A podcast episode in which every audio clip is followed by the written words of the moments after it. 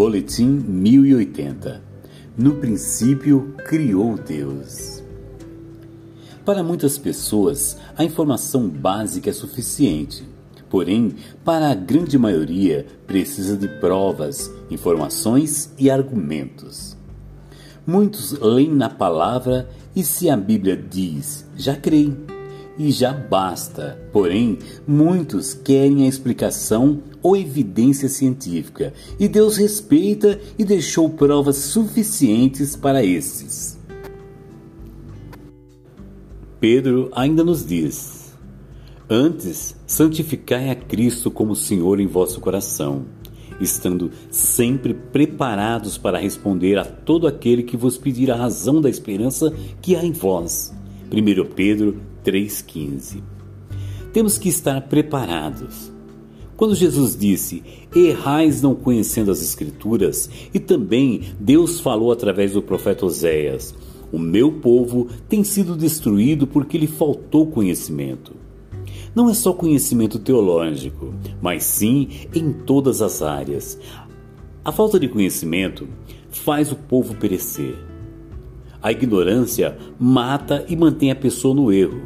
Por isso, o império das trevas se propaga pela ignorância, mas o reino de Deus avança pelo conhecimento.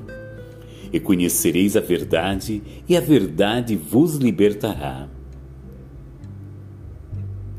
Creio e defendo a palavra de Deus como verdade absoluta e inerrante. Aquilo que você não entendeu ou não encontrou na palavra de Deus são mistérios encobertos que, à medida que você buscar conhecimento, Deus dá a revelação.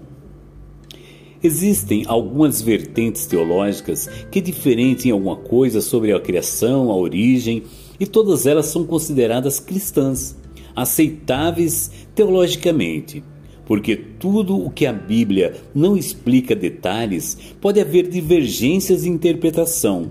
Mas o que a Bíblia define, gênero, número e grau, temos que ter concordância plena e aceitação. Por exemplo, a questão da salvação. Só em Jesus Cristo há salvação.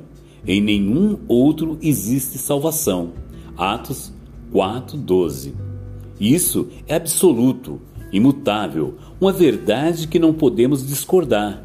João 14, 6.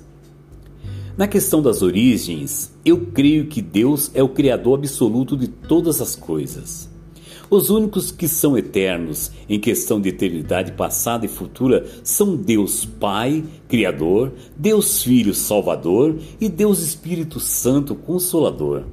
Então, em uma eternidade passada, Deus criou os céus e os céus dos céus, e a terra, e nela um Éden, que não é o Éden adâmico, mas sim um Éden luciferiano. Detalhes disso está em Isaías 14, Ezequiel 28. Esse Éden era um planeta mineral, vegetal, onde os seres que nele viviam eram anjos, arcanjos, querubins, porém tinham acesso aos céus e o embaixador era Lúcifer, o anjo de luz. Até que se achou iniquidade no coração dele, e ele queria estabelecer o seu trono acima do trono de Deus. Essa história creio que se encaixa entre o versículo 1 e 2 de Gênesis 1.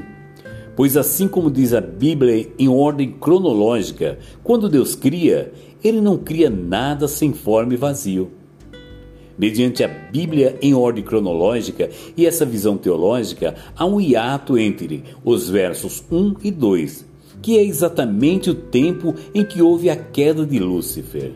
E por isso que a terra tornou-se sem forma e vazia. Mas ainda assim, o Espírito de Deus se movia sobre a face das águas, até que o Senhor, Deus, decidiu recriar novamente as coisas. Vemos essa linha de entendimento através da Bíblia em ordem cronológica, que apresenta a seguinte sequência: João 1:1, Salmos 92, Gênesis 1:1, Isaías 14, 12, 17, Ezequiel 28, 13, 18, Gênesis 1, 2, Jeremias 4, 23 a 26, Isaías 45:18, Gênesis 2:4 e Gênesis 1:2. É muito complexa essa visão, pois somente no quarto dia é que o Senhor estabelece os astros para contagem de dias e meses. Então, o tempo cronológico ficou estabelecido no quarto dia. Até então, poderia ser um tempo, mas que, ao cair antes do Cronos, seria um tempo eterno. Parte dessa teoria é então respaldada pela visão do criacionismo de uma terra jovem. Texto: Apóstolo Cleiton Nantes.